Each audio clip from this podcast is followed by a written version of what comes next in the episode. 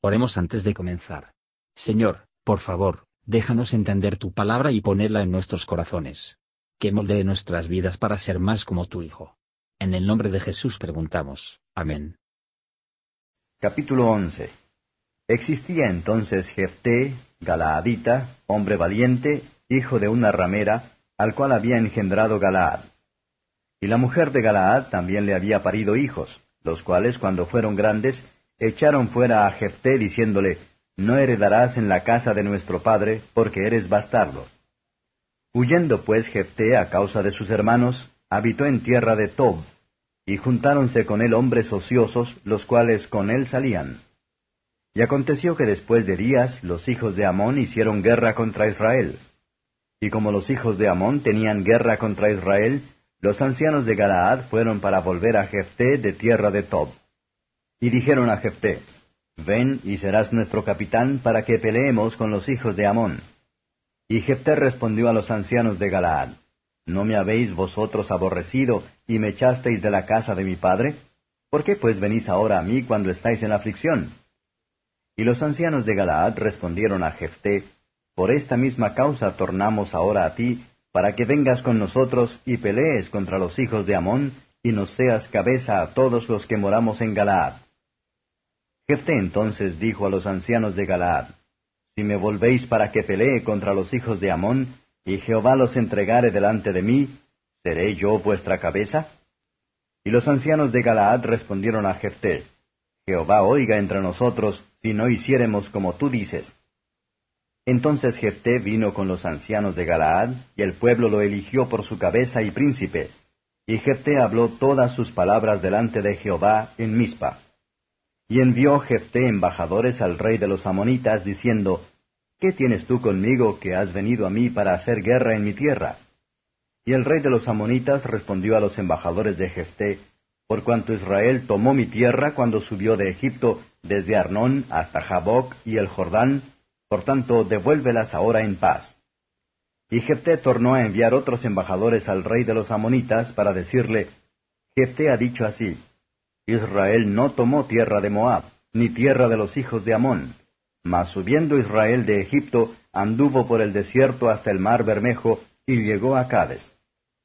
Entonces Israel envió embajadores al rey de Edom, diciendo, Yo te ruego que me dejes pasar por tu tierra. Mas el rey de Edom no los escuchó. Envió también al rey de Moab, el cual tampoco quiso. Quedóse por tanto Israel en Cades. Después, yendo por el desierto, rodeó la tierra de Edom y la tierra de Moab, y viniendo por el lado oriental de la tierra de Moab, asentó su campo de esta otra parte de Arnón, y no entraron por el término de Moab, porque Arnón término es de Moab. Y envió Israel embajadores a Seón, rey de los amorreos, rey de Esbón, diciéndole, Ruégote que me dejes pasar por tu tierra hasta mi lugar. Mas Seón no se fió de Israel para darle paso por su término, antes juntando Seón toda su gente, puso campo en Jaas y peleó contra Israel. Empero Jehová, el Dios de Israel, entregó a Seón y a todo su pueblo en mano de Israel, y venciólos, y poseyó Israel toda la tierra del amorreo que habitaba en aquel país. Poseyeron también todo el término del amorreo desde Arnón hasta Jaboc, y desde el desierto hasta el Jordán. Así que Jehová, el Dios de Israel, echó los amorreos delante de su pueblo Israel. ¿Y lo has de poseer tú? Si Quemos tu Dios te echase alguno, ¿no lo poseerías tú? Así poseeremos nosotros a todo aquel que echó Jehová nuestro Dios de delante de nosotros.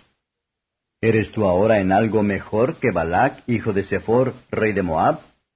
¿Tuvo él cuestión contra Israel o hizo guerra contra ellos? Cuando Israel ha estado habitando por trescientos años a Esbón y sus aldeas, a Aroer y sus aldeas, y todas las ciudades que están a los términos de Arnón, ¿por qué no las habéis reclamado en ese tiempo? Así que yo nada he pecado contra ti, mas tú haces mal conmigo haciéndome guerra. Jehová, que es el juez, juzgue hoy entre los hijos de Israel y los hijos de Amón.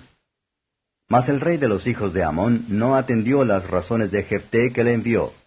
Y el espíritu de Jehová fue sobre Jefté, y pasó por Galaad y Manasés, y de allí pasó a Mispa de Galaad, y de Mispa de Galaad pasó a los hijos de Amón. Y Jefté hizo voto a Jehová diciendo, Si entregares a los amonitas en mis manos, Cualquiera que me saliere a recibir de las puertas de mi casa, cuando volviere de los amonitas en paz, será de Jehová, y le ofreceré en holocausto.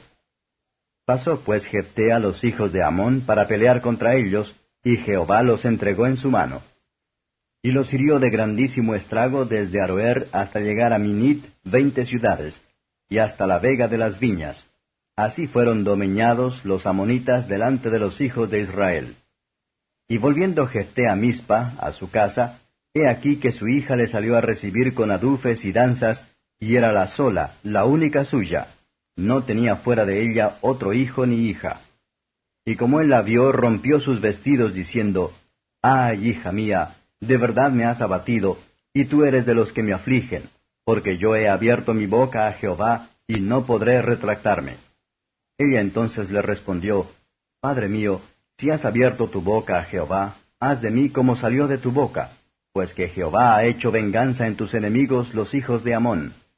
Y tornó a decir a su padre, Hágasme esto, déjame por dos meses que vaya y descienda por los montes, y llore mi virginidad, yo y mis compañeras. Él entonces dijo, Ve, y dejóla por dos meses. Y ella fue con sus compañeras, y lloró su virginidad por los montes. Pasados los dos meses volvió a su padre, e hizo de ella conforme a su voto que había hecho, y ella nunca conoció varón. De aquí fue la costumbre en Israel que de año en año iban las doncellas de Israel a endechar a la hija de Jefté Galaadita cuatro días en el año. Comentario de Matthew Henry Jueces capítulo 11, versos 1 a 11. Los hombres no deben ser culpados por su filiación, siempre que por sus méritos personales tiran a la basura cualquier reproche. Dios había perdonado a Israel, por lo tanto, Jefté perdonará. Él no habla con confianza de su éxito, sabiendo justamente que Dios podría sufrir las amonitas de prevalecer para el castigo adicional de Israel. Tampoco habla con confianza en absoluto en sí mismo. Si él tiene éxito, es el Señor los entrega en su mano, que de esta manera recuerda a sus compatriotas a mirar a Dios como el dador de la victoria. La misma pregunta que aquí, de hecho, se pone a aquellos que desean la salvación por Cristo. Si Él te salve. ¿Queréis estar dispuesto a que Él te dominará usted? En ningún otro término que se ahorrará. Si Él te hace feliz, ¿se le hará santo? Si Él es su ayudante, ¿se cubrirá la cabeza?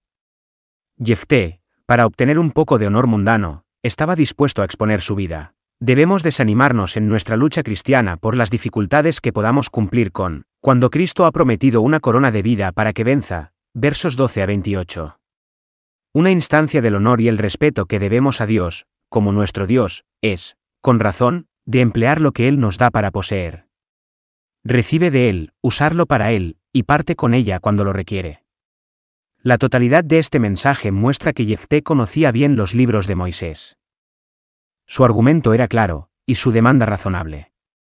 Aquellos que poseen la fe más valientes, serán los más dispuestos a la paz, y el más listo de hacer avances para obtener, pero la rapacidad y la ambición a menudo encubren sus diseños bajo una declaración de patrimonio, y hacen esfuerzos pacíficos de vano, versos 29 a 40. Varias lecciones importantes que aprender de voto de Jefté. 1. Puede haber restos de la desconfianza y la duda, incluso en los corazones de los verdaderos y grandes creyentes. 2. Nuestros votos a Dios no debe ser tratado como una adquisición de la gracia que deseamos, sino para expresar gratitud. 3. Tenemos que estar muy bien asesorado en la fabricación de los votos, no sea que nos enredamos nosotros mismos. 4. Lo que hemos prometido solemnemente a Dios, debemos realizar, si es posible y lícito, aunque sea difícil y doloroso para nosotros. 5. Bien se convierte en hijos, obediente y alegremente a someterse a sus padres en el Señor. Es difícil decir lo que Jefté hizo en el desempeño de su voto, pero se cree que no ofreció a su hija como un holocausto. Tal sacrificio hubiera sido una abominación para el Señor, se supone que ella se vio obligada a permanecer soltera, y aparte de su familia.